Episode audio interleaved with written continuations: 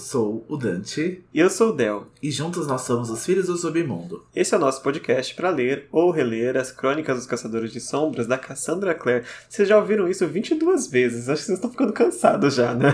Talvez a gente mude a, a, a apresentação, a entrada. Tá na hora, já, já sabem que é um podcast da Cassandra Clare. Bom, então chegamos ao nosso antepenúltimo episódio do Cidade dos Ossos. Então faltam dois capítulos na real e o epílogo. É, e o episódio final vai ser o nosso episódio especial, né? A gente vai dar a nossa review final do livro, agora depois da releitura, porque o epílogo é curtinho, né? E também vamos falar mais sobre os planos para a leitura do Cidade das Cinzas. Também, será que vem aí? Será, será que vem, vem segunda temporada? Mas é, daqui a mais duas semanas, porque hoje a gente vai aproveitar esse friozinho que tá aqui em São Paulo para invadir as ruínas de um hospital abandonado em Nova York. E antes da gente começar, como sempre, vamos lembrar de vocês nos seguirem nas nossas redes sociais. Nosso Instagram, arroba Filhos do Submundo, e o nosso Twitter, arroba Filhos Submundo.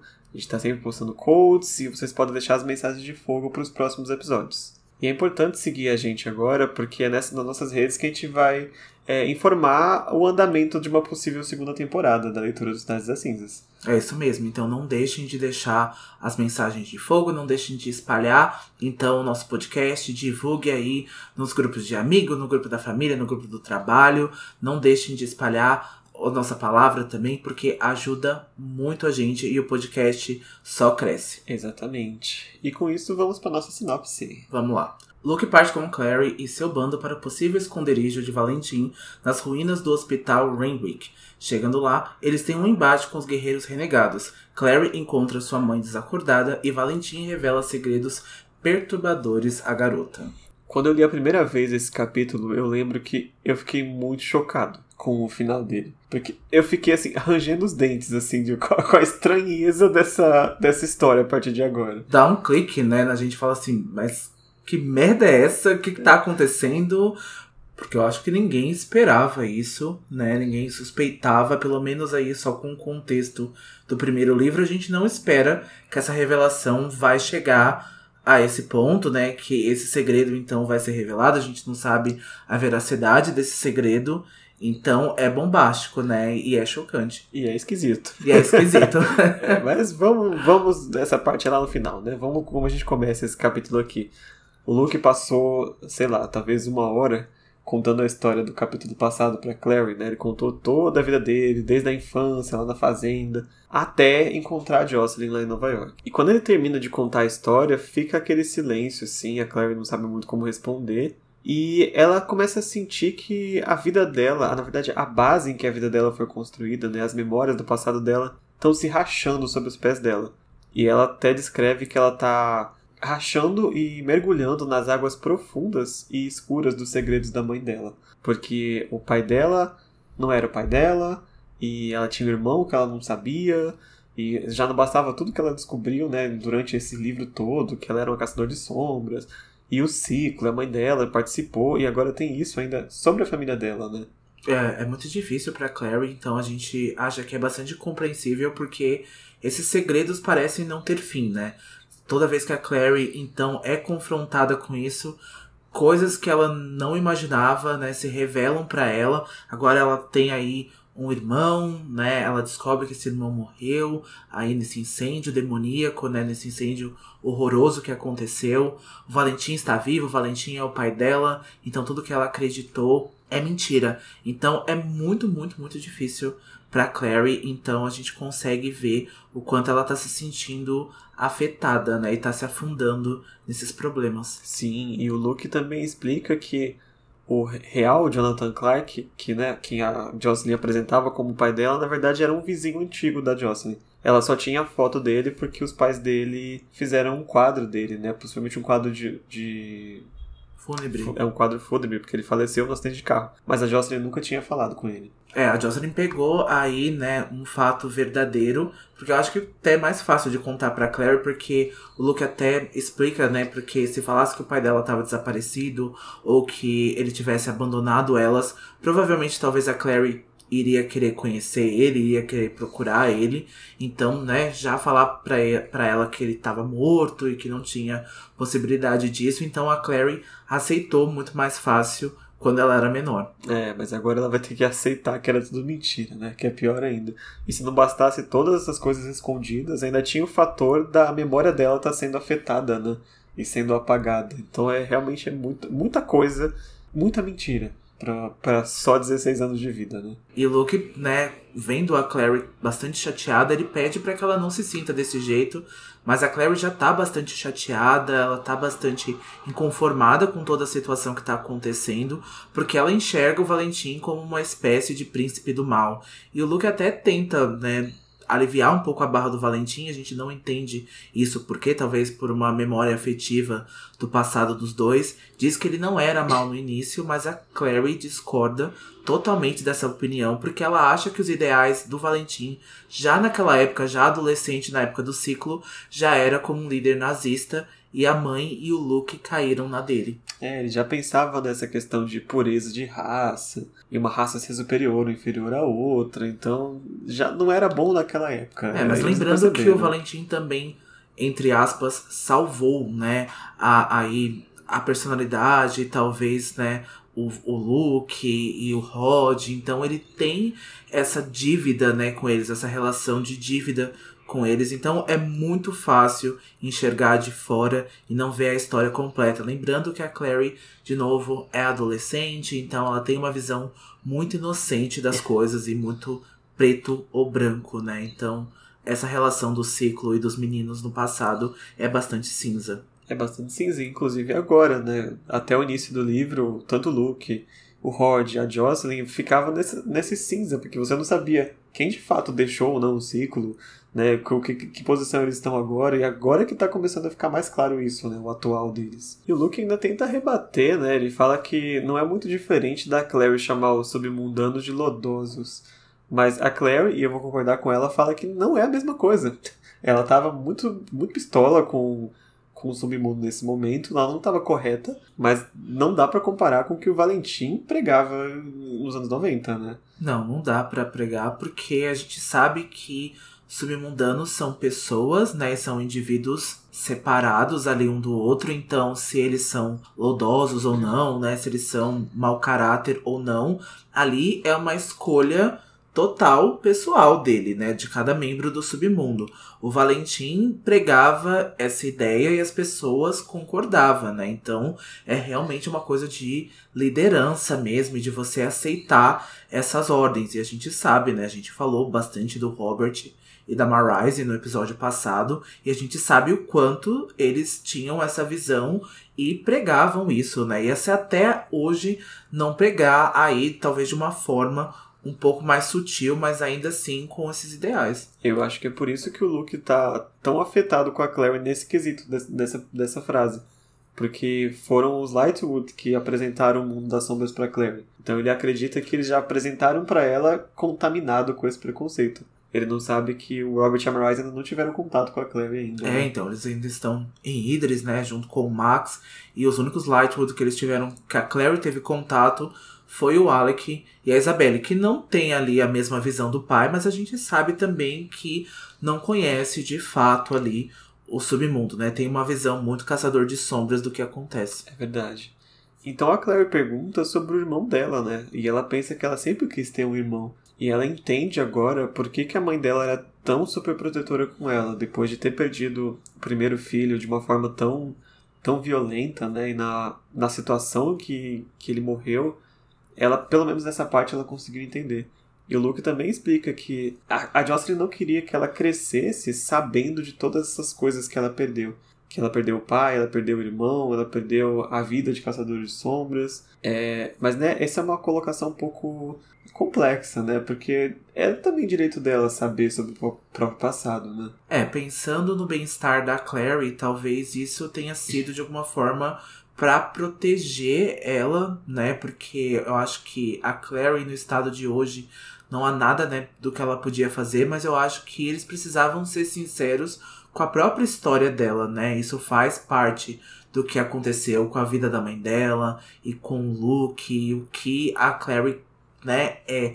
Então acho que eles precisavam ter tido essa conversa com eles, eles precisavam ter sido sinceros com ela, mas é bastante perigoso E a gente sabe agora o quanto esse segredo foi muito bem guardado, até de uma forma protetiva, não só para Clary, né, mas para toda a sociedade dos caçadores de sombras e o quanto é difícil ainda para Jocelyn, né? Porque ainda a gente vai ver daqui a pouquinho que a, a caixa, né, que a Jocelyn guarda com as iniciais JC é do Jonathan Christopher, né, o filho dela, e não o marido, né, como todo mundo estava pensando. Então, quanto isso é muito difícil e traumático ainda para Jocelyn. E no episódio passado a gente viu aí, acho que é a segunda ou a terceira no comando do bando do Luke, né, a Gretel, ela foi buscar um kit de remédios, né? Foi buscar um kit de primeiros socorros e ela retorna agora e começa a limpar o sangue seco ali no rosto da Clary. E a Clary explica, né, que esses ferimentos foram causados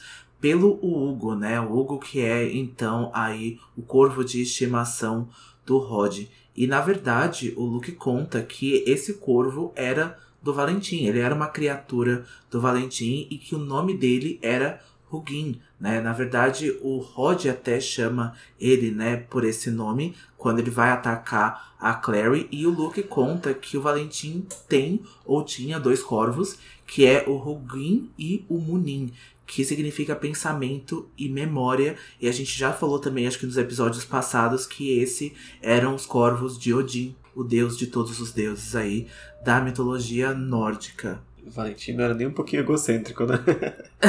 Pai de todos. Pai de todos. Nesse caso aqui, muito pertinente. e ele até fala, né, que a Clary diz que o Hugo deveria se chamar, os corvos deveriam se chamar Atacar e Matar, né? Pois quase arrancou os olhos dela. E o Luke conta, né, que essas criaturas elas são treinadas exatamente para fazer isso. Então é bastante natural. E apesar de, dessa criatura estar tá com o Rod, ele ainda é uma criatura do Valentim. E a Claire até pensa, né, ela até diz isso que o Rod ainda também é uma criatura do Valentim. Com certeza. E agora a Claire pergunta, tá, o que, que a gente vai fazer agora? Porque o Valentim tá com a minha mãe, Valentim tá com Jace e Valentim tá com Cálice. E eles não têm nada. E o Luke fala que pelo menos nada eles não têm, porque eles têm um bando de lobisomens ao dispor deles. O único problema é que eles não sabem onde o Valentim tá nesse momento. E com a Gretel, então, limpando ali os ferimentos tanto da Clary quanto do Luke, elas, a Clary começa a se lembrar que quando o Valentim chegou no instituto, foi por meio de um portal. Mas ela também começa a se lembrar que o Magnus havia contado para ela que só tem dois portais em Nova York. O da Doroteia, que está destruído, né, nesse momento agora, depois que o Abaddon então possuiu a Madame Doroteia, e o de Renwick. E o Luke não reconhece o nome inicialmente, mas ele vai então pede para que a Gretel pare de curar ele ali e vá buscar uma lista telefônica para ele urgentemente. E quando ela volta, o Luke começa a examinar então as páginas amarelas e ele encontra sete Rainwicks, né? Sete pessoas com o sobrenome Rainwick, mas ele não conhece nenhum, não reconhece esse sobrenome como nenhum caçador de sombras que ele tenha conhecido. Então a Claire tem uma ideia e ela pede um telefone pro Luke. E aí ela vai a Gretel de novo buscar o telefone. Ela tá só leve trás nesse capítulo hoje. E enquanto ela sai, né, a Claire pergunta assim de repente se eles vão poder matar o Valentim quando encontrarem ele.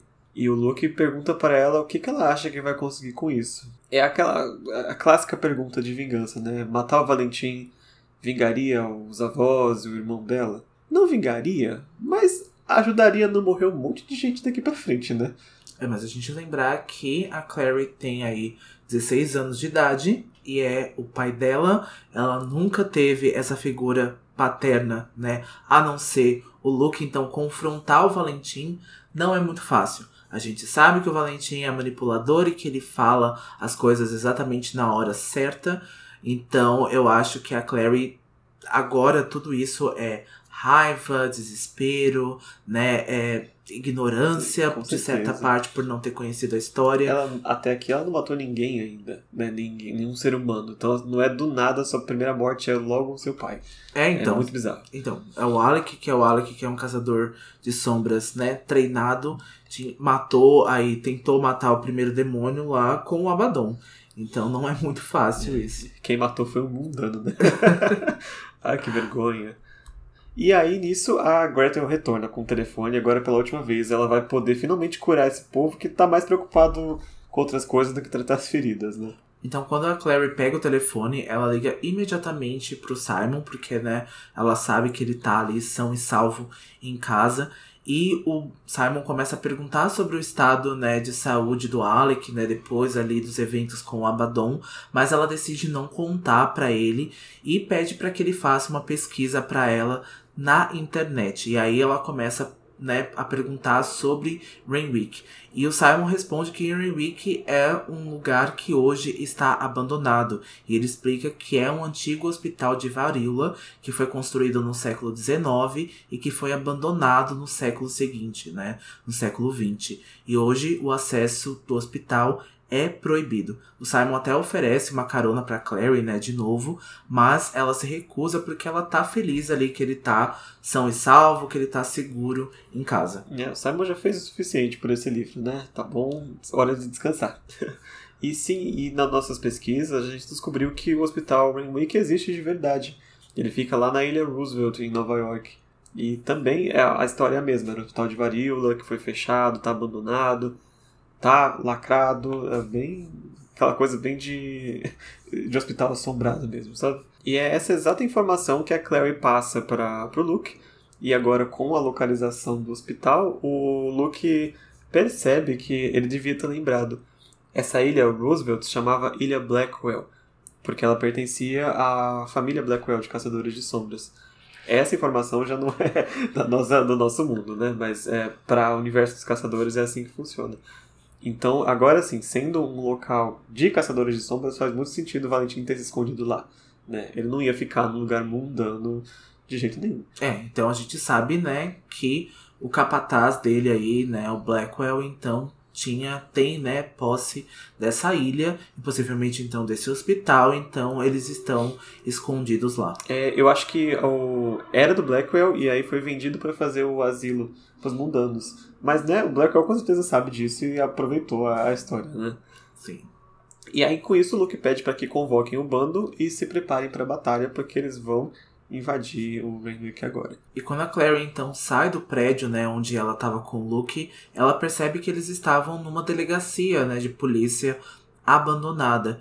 E o Luke conta que por visto de fora, o prédio parece um restaurante chinês chamado Jade Wolf, né, já que eles estão ali em Chinatown, que é um bairro asiático, né, bastante chinês aí do bairro de Nova York.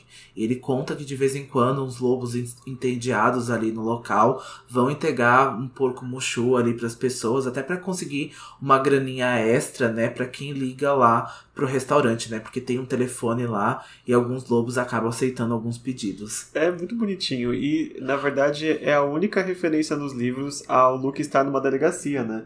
Depois foi bem aproveitada na série de uma forma diferente, né? É, o Luke, na verdade, lá é policial, né? Se eu não me engano, é delegado, não. Acho que é detetive. É... Detetive, né? detetive, exatamente. Mas, né, não tem nada do Luke policial, né? O Luke é um bibliotecário, né? Ele trabalha numa livraria, ele só tava ali numa delegacia abandonada. É, e apesar desse disfarce, né, de restaurante chinês, o que eu não sei como eles conseguem disfarçar é que lá fora tem um comboio de carros que é do bando deles, né?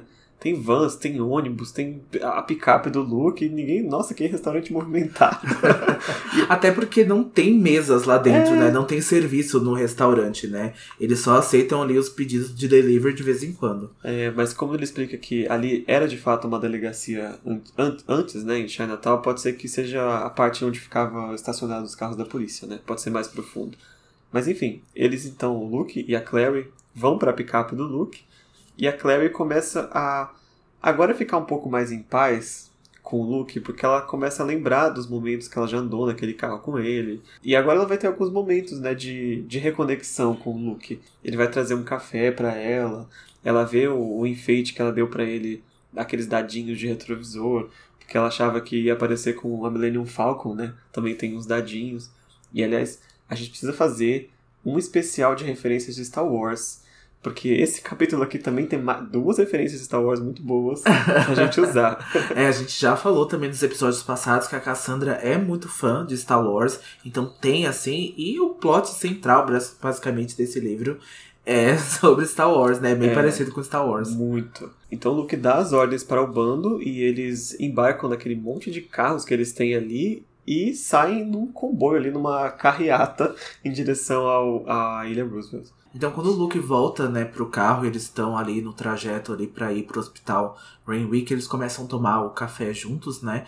E o Luke então começa a perguntar do Jace, né, para Clary e não é aquela conversa estranha de quais são os interesses do Jace com a Clary, porque a Clary logo começa a pensar porque ela não sabe por que, que o Valentim sequestrou o Jace, já que ela fala que foi o Valentim que matou o Michael Wayland. E na verdade a gente não sabe se isso foi algum erro ou se foi o que a Clary acreditou, porque o Jace tinha dito que foi o Pangborn e o Blackwell que mataram o Michael, né? E não o Valentim. O, Va o Luke acha um pouco estranho essa história, mas ele acaba aceitando e acha que o Valentim possivelmente poderia ter, ter feito isso mesmo, mas a Clary nota um tom diferente na voz do Luke quando ele fala isso.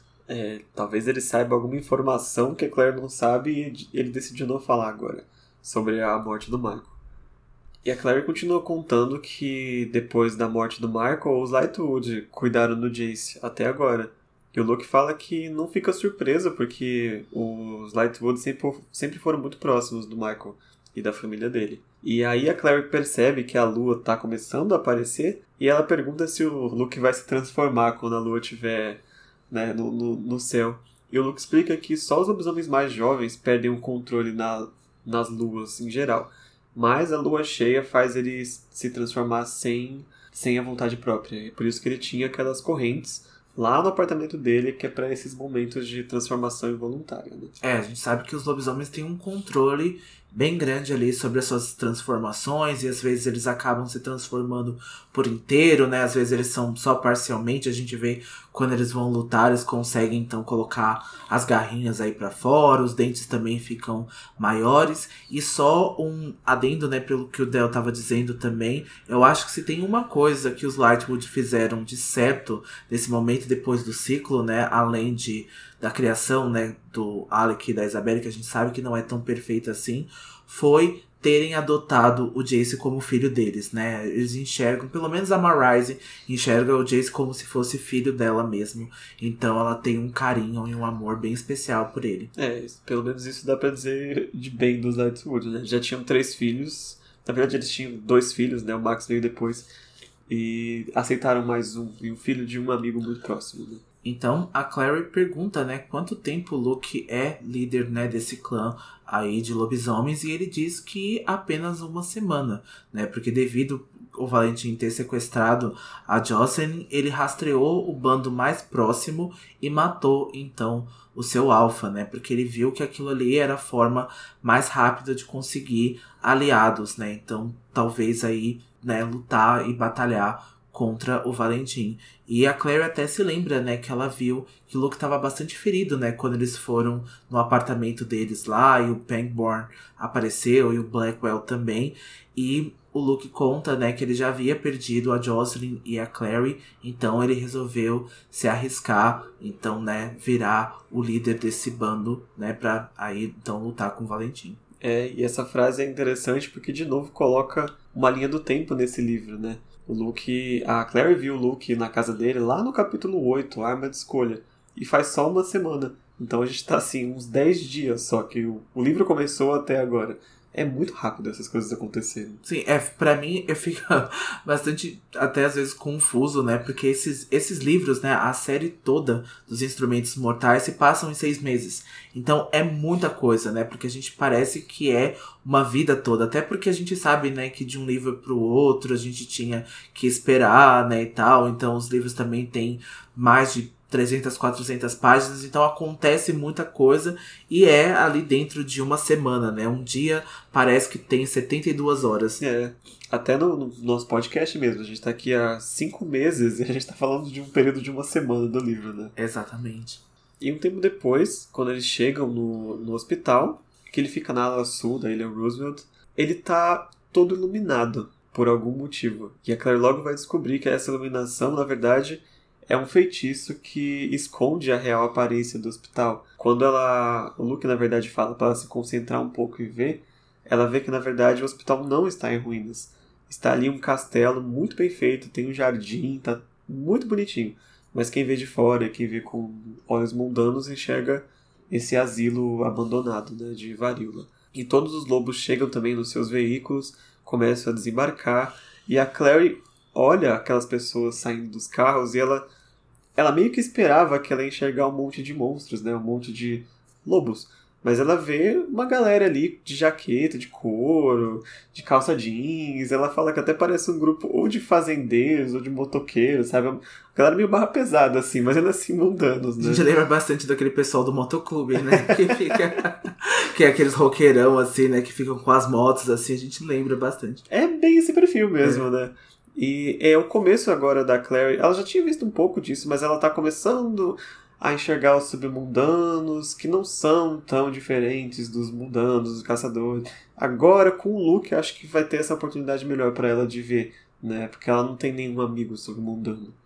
É, que bom, né? Que bom que ela vai começar a enxergar isso e, de novo, né? Essa visão não era muito da Clary, né? Ah, submundanos lodosos, né? É até ruim a gente ver a Clary proferindo essas palavras, né? E agora começa a conhecer o Luke e começa a perceber que eles são pessoas, ainda mais os lobisomens, né? Os lobisomens é. são muito semelhantes a pessoas comuns mesmos, né? Então a gente sabe que apesar aí dos feiticeiros também serem os seres mais mágicos, eles também têm, né, tanto a humanidade quanto nós.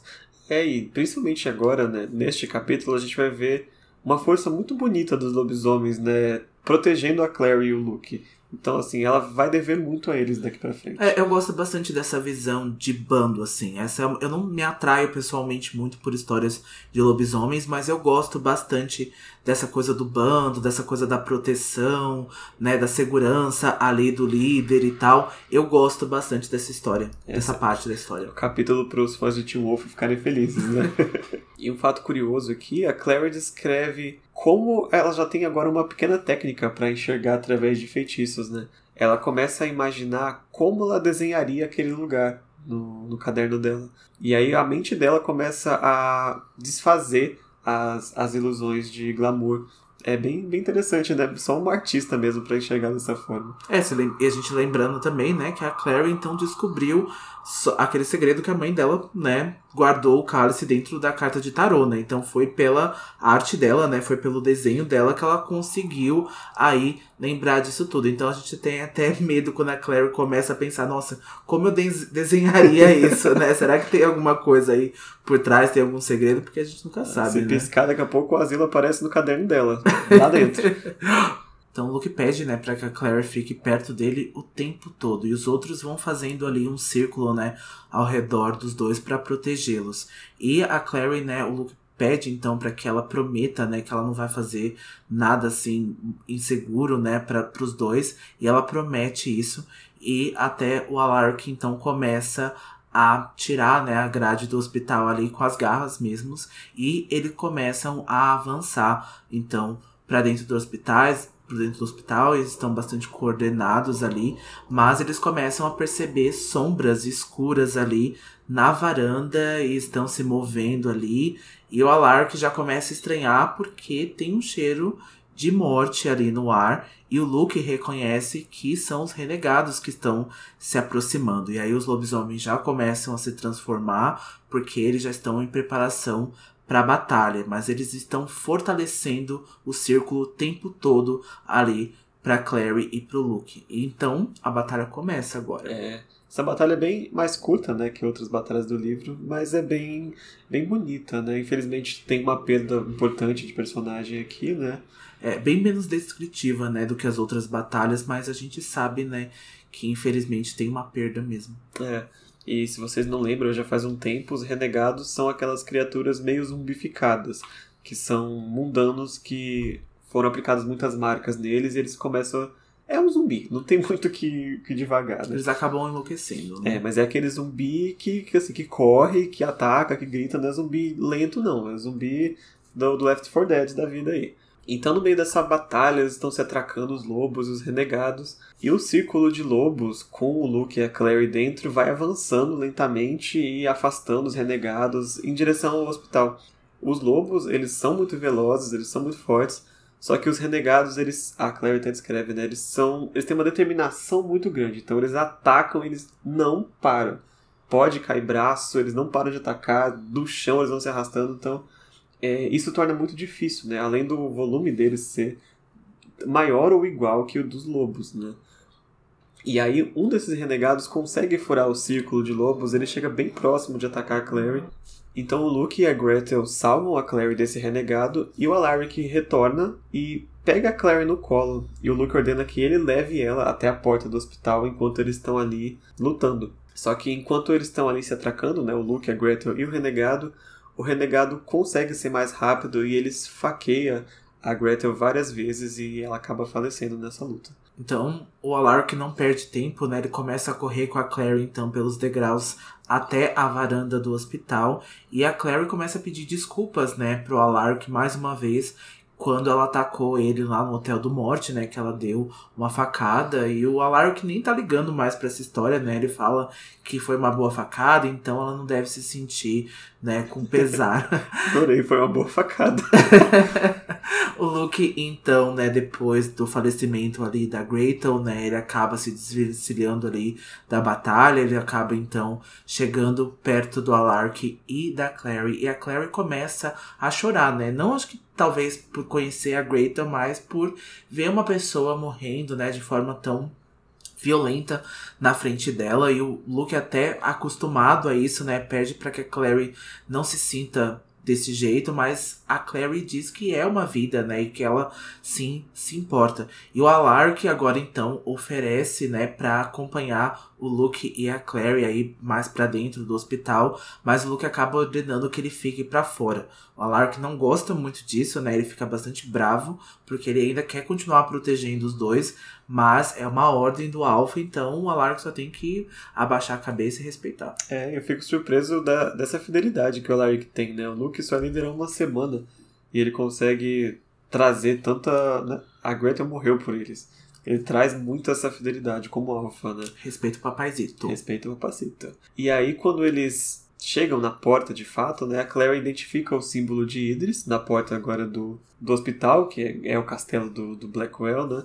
E quando ela olha para trás, ela vê o, a batalha ainda continuando e o gramado tá cheio de sangue, cheio de corpos. Então, depois que eles entram, o silêncio que tá lá dentro é quase sufocante, porque tava aquela gritaria lá fora. Então, depois que você fecha a porta, o ouvido já tá até meio, né? O, silêncio é ensurdecedor, vamos dizer assim. E a Clary briga com o Luke ali, porque o Luke falou, né? Ela era só um membro do submundo. E agora ele explica para ela que ele falou aquilo porque ele estava testando se a Clary realmente não se importava com os membros do submundo ou não. Né? Ele estava, como eu já tinha dito, com medo que os Lightwood tivessem feito alguma coisa com a cabeça da Clary, coisa nesse sentido, né? E agora ele fica um pouco mais aliviado que a Clary tem um coração humano bom também, pelo é, menos, né? Tem empatia. A mulher morreu por ela, né? não é possível que ainda assim você ficasse é, arisca ao submundo. O caminho, então, pelo hospital está bastante mal iluminado, então a Clary tira a pedra enfeitiçada do bolso, né? A mesma pedra que o Jace deu para ela no aniversário dela, e ela então ilumina o saguão e eles começam a subir a escada. E o Luke diz, né, que os ossos do que já foi o hospital ainda estão ali, mas que o Valentim e os outros membros do ciclo estão modificando aquele hospital ao seu próprio gosto, né? Ele até aponta no chão onde foi escrito, e perdoem o meu latim, em hoc signo vinces, que quer dizer por esse, por esse sinal venceremos. E este é o lema do ciclo. É, tá personalizado para o Valentim esse castelo. É algo que né, alguém que tá tentando se esconder não devia fazer, mas tudo bem. Quem vai procurar lá? Se você procurar lá dentro, você já achou, né? Pois é. Então eles sobem pro andar superior do hospital. Eles chegam naquele. num corredor que provavelmente é o corredor onde ficavam os quartos a, da, do hospital, os quartos de internação. E a Claire vê marcas de pegada com lama ali. Então alguém recentemente passou por aquele corredor. Tem três portas que eles vão examinar. E na primeira não tem nada, é uma sala vazia. Na segunda, eles descobrem um arsenal, tá cheio de armas presas à parede ali. O Luke supõe que seja do exército do Valentim, né? Provavelmente a arma que os renegados estão usando lá embaixo e sobrou algumas aqui.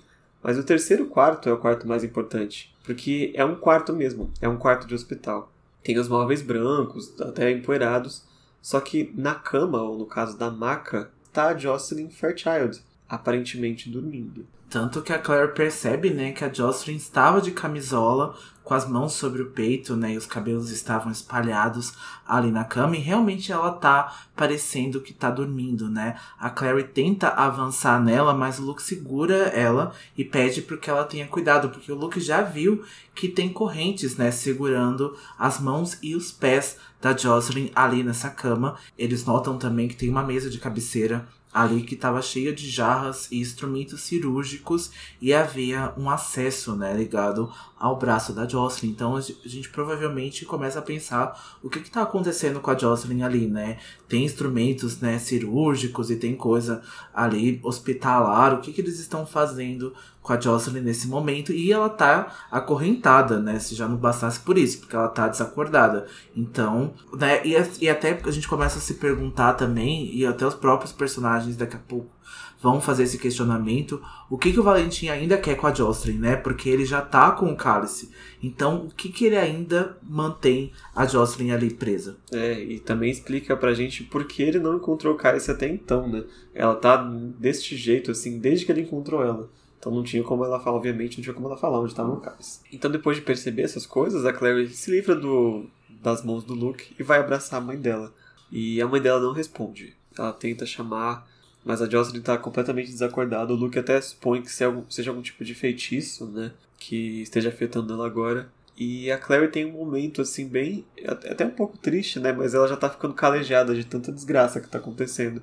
Ela pensa que uma semana atrás ela teria chorado e gritado pela mãe. Só que agora ela se recompõe, assim, bem rápido. E a única coisa que ela sente é raiva e vontade de encontrar o Valentim por tudo que ele fez com a mãe dela e com ela. E o Luke aponta então que as algemas que estão prendendo a Jocelyn são de prata. Por isso ele não pode quebrar e libertá-la agora. Ele pede para Clary buscar as armas ali no arsenal para que eles possam quebrar. Só que antes dela fazer isso, eles são interrompidos por uma presença bem desagradável, né? Bom, quem aparece é o dono do lugar, que é o Blackwell. Então ele aparece na porta e informa, né, que as correntes que estão ali prendendo a Jocelyn, elas não podem ser quebradas. O Luke começa a confrontar então o Blackwell e o Blackwell começa a provocar o Luke dizendo que ele não se cansa de pegar os membros do submundo para fazer o trabalho sujo dele enquanto ele está a salvo ali com outra garotinha, né, com outra mulher. O Luke então ameaça contar o que está acontecendo ali para Clave, mas o Blackwell não liga para isso e eu acho até que o Blackwell nesse momento não ligaria mesmo para essas coisas, porque ele diz que a Clave tem uma tolerância a, mestiços, né? E ele diz também que os renegados se tornarão caçadores de sombras, né? Quando o Valentim então usar o cálice e que eles seriam melhores caçadores de sombras do que esses amantes do submundo que a Clave vem aprovando ultimamente, né? Ele tá se referindo a Clary nesse momento. Então o Luke começa a questionar o porquê que o Valentim não está usando no cálice esse momento, não está usando o cálice nesse momento. O que, que ele está esperando? né, para usar? É uma ótima pergunta. Depois vai ser respondida, mas acho que a questão do cálice é realmente assim. Uma boa pergunta, por que ele não tá usando o cálice agora, né? O que, que ele tá esperando? Então chega o outro lado do Blackwell, que é o Pangborn, eles nunca andam separados aparentemente, e ele impede que o Blackwell fale qualquer coisa sobre os planos do Valentim. O Luke então pergunta para os dois o que eles fizeram com a Jocelyn e que, como o Dante já falou, o que o Valentim ainda quer com ela, já que ele já tem o cálice. E o Blackwell ele não vai contar o motivo real. Ele começa a desdenhar da Jocelyn. Porque ele fala que ela sempre tratou eles mal e que ela, nas palavras dele, era uma vadia com pedigree. Era alguém que via eles de forma inferior. Assim, eu não sei se ela via, mas se ela via, ela estava certa, porque eles são claramente inferiores a ela, né? Sim, né? E também acho que também essa coisa de família, né? Que eles estavam falando, porque a Jocelyn vem dos Fairchild, né? Então tem essa coisa, né, de família fundadora, né, família elitista, né, dos caçadores de sombras, mas como Del disse mesmo, ela estava certa, porque os dois são o churume do churume do esgoto. Sim, e ele fala com tanto ódio que assim, eu não arrisco até dizer que ele podia ter algum amor não correspondido também, né? É. ter essa raiva toda dela. O Luke até zoa, né? Porque ele fala assim, nossa, é você que queria estar no lugar, né, da Jocelyn ter casado com o Valentim, então... Talvez. Mas ele aproveitou essa, essa frase, né, que abalou um pouco o Blackwell, pra de repente arremessar um dos bisturis que estava na mesa direto na garganta dele, eliminando esse estorvo aqui da, da nossa vida. Obrigado, Luke. Finalmente os refrescos. Finalmente o refresco. A Claire fica bastante abalada, né, com essa morte ali, a sangue frio, e o Luke então começa a exigir, né, pro Pangborn para que ele dê as chaves, né, das algemas da, da Jocelyn. E o Pangborn diz que não liga pra, pra Jocelyn e que ele tá ansioso para matar o Luke há anos. E aí o Luke então começa a se transformar e eles começam a lutar. E a Claire ali para tentar ajudar, ela corre então até a sala de armas tenta tirar várias armas ali do arsenal, mas ela não consegue. Então ela percebe que tem ali um feitiço sombrio que é diferente das marcas por todo esse hospital, né? A gente sabe que a corrente também não estava abrindo, as armas também estão presas, então o Valentim está usando aí um feitiço e coisa bem estranha. É, e se eu não me engano, não sei se era o Pangborn ou Blackwell ou ambos também, eles mexiam com magia sombria, né? Então pode ter essa facilitação deles também. E aqui a Clary fica meio desnorteada assim, ela percebe que ela não vai conseguir nem soltar a mãe, nem se ela ficar naquela sala no meio daquela luta, ela vai acabar tomando uma espadada, uma mordida. Então ela começa a explorar o resto do hospital porque ela precisa encontrar o Jace ainda, né? E ela torce para que o Luke consiga vencer a batalha e salvar a mãe dela. Então ela chega numa nova escada que leva ao andar superior a esse que ela estava no hospital. Ela tá sentindo bastante dores, que ela já né, já caiu de moto, o Rugin já rasgou a cara dela, o Luke já derrubou ela na rua. Dentro assim, de dois, três dias, ela tá muito ferrada. É, então, como a Carol Conká disse, né? Prometeu foi era só mais um dia de luta, né? Então, é, a Clary tá com 10 dias, né, de luta. Coitada. E ela não entrou em combate assim com ninguém ainda, ela tá só apanhando, né? Coitada.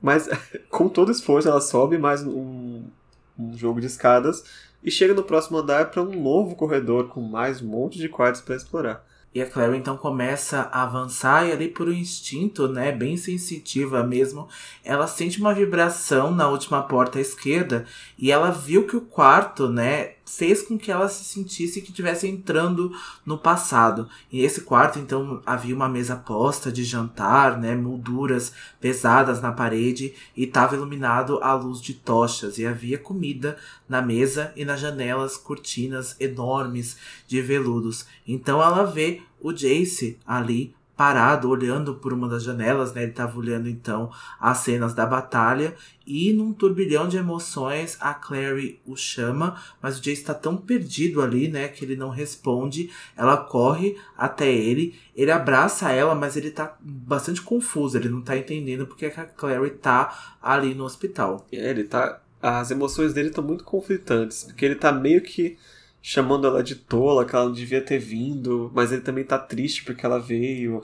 Ele tá é muito confuso. Logo a gente vai entender o porquê, né? O turbilhão de emoções que ele também tá sentindo agora de ver, de ver a Clary. E ela percebe que ele tá dizendo essas coisas para ela, ele, ela sente uma fúria na voz dele, mas nos gestos, no olhar, tá mais uma tristeza e um carinho do que uma fúria. Então, né, tá bastante confuso mesmo a expressão dele ele diz para ela se ela não pensou que ela poderia se ferir se fosse até lá. E quando ele olha a janela, né, ele vê um clã de lobisomens lá fora, tá sem entender como que ela entrou. E ela explica que o Luke é um lobisomem e que foi com a ajuda dele e do clã que ela conseguiu chegar até o hospital. O Jace diz então que o Luke deve ordenar que o clã né, de lobisomens pare o ataque, pois houve um mal entendido e a gente não sabe do que, que o Jace está se referindo nesse momento, porque a Jocelyn ainda tá lá presa, acorrentada, talvez por um feitiço, e ele acha que é um mal entendido, e até a Claire fica sem entender, porque ela começa a observar ele de novo e ela percebe que ele está com roupas limpas, né? Ele tá diferente, o cabelo dele tá limpo, da, da, última vez que ela ouviu, né? Porque ele tava todo ensanguentado, ele tava desacordado também. O Valentim só colocou ele ali pro, pro ombro e já partiu pelo portal. E ela pergunta se o Valentim havia cuidado dele, né? Cuidou dele nesse momento. É, e acontece que o Jace responde uma coisa assim totalmente inexplicável. Ele diz que o pai dele deu essas roupas para ele. E a Clary, ué, o que que tá acontecendo aqui? E o Jace revela para ela que o pai dele não está morto de verdade e que ele havia se equivocado. E a Claire fala para ele: o Valentim é um mentiroso. Se ele falou para você que seu pai tá vivo, é para te manipular. Ele não, não vai te falar. Ele não fala a verdade. Só que o Jace fala que viu o pai dele e que o pai dele deu essas roupas para ele. O que, que tá acontecendo aqui? É um espírito? É um fantasma? É uma ressurreição? O Jace diz então que o Rod mentiu para ele sobre a morte do pai e que o pai dele esteve vivo todos esses anos. Eu não compreendo essa frase porque ele viu o pai dele morrer. Então, como que o Rod mentiu para ele, né? Os olhos dele mentiram para ele.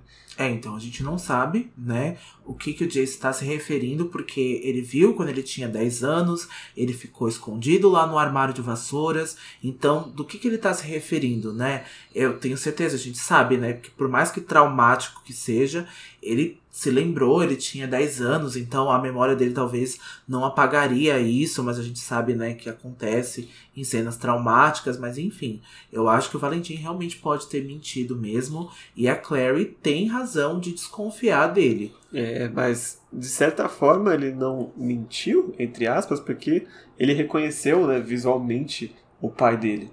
E a Claire pergunta: se seu pai tá aqui, o Valentim sequestrou ele também, o que, que tá acontecendo? E aí, parece que, né, falando do diabo, a porta se abre e quem aparece? Valentim entrou, botou a cara no sol. De novo. Como já dizia a nossa ouvinte Alete, né? E o cabelo do Valentim tava brilhando, né? Com aquele cabelo lindo, branco, né? Como um capacete de aço. E ele portava uma longa espada. E o Valentim pergunta então se o Jace havia juntado as coisas dele, né? Porque ele estava conversando com o Jace. Mas ele é pego de surpresa e a Clary até percebe que o Valentim não costuma ser pego de surpresa, assim, mas falta palavras nele nesse momento. A Clary saca a adaga e ela está prestes a atacar o Valentim quando Jace a impede e o Jace grita para ela que o Valentim é o seu pai. Eita! e agora, se você não leu o próximo capítulo, dá um nó na sua cabeça. Porque quem é o pai dele? Não era Michael Wenand? Como que o Valentim é o pai dele? O que está acontecendo? E se ele é o pai dele, que também é o pai da Clary, o que que tá acontecendo? E aí a gente faz, né, um mais um, então os dois são irmãos. Os dois são irmãos. Então a gente sabe, né, que rolou aí o incesto. Um beijinho incestuoso. Essa era a segunda referência a Star Wars que eu me referi. Que também acontece, né? O Luke. Luke também tem um Luke lá, né? A Leia dá um beijinho no Luke antes deles saberem que eram irmãos. Também. E haver essa revelação de eu sou o seu pai.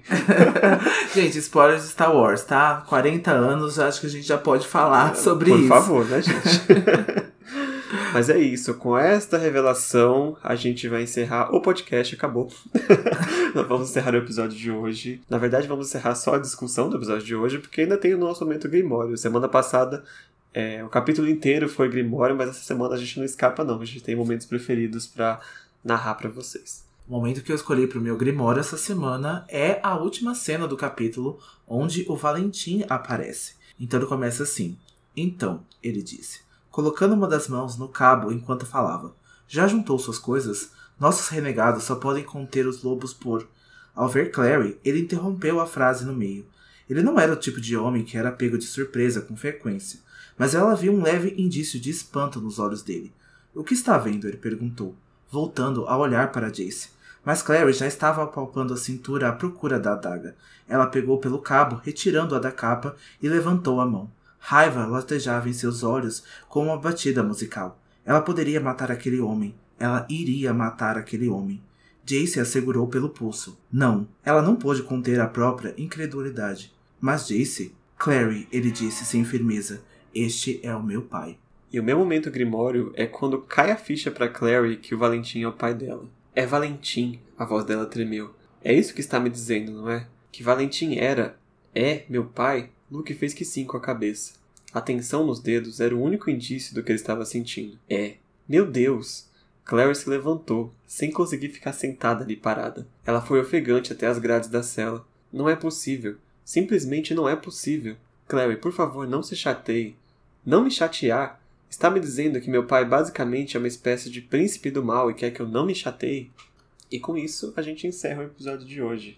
encerra. E na semana que vem a gente tem o último capítulo antes do, do epílogo e se chama Valentim. Valentim.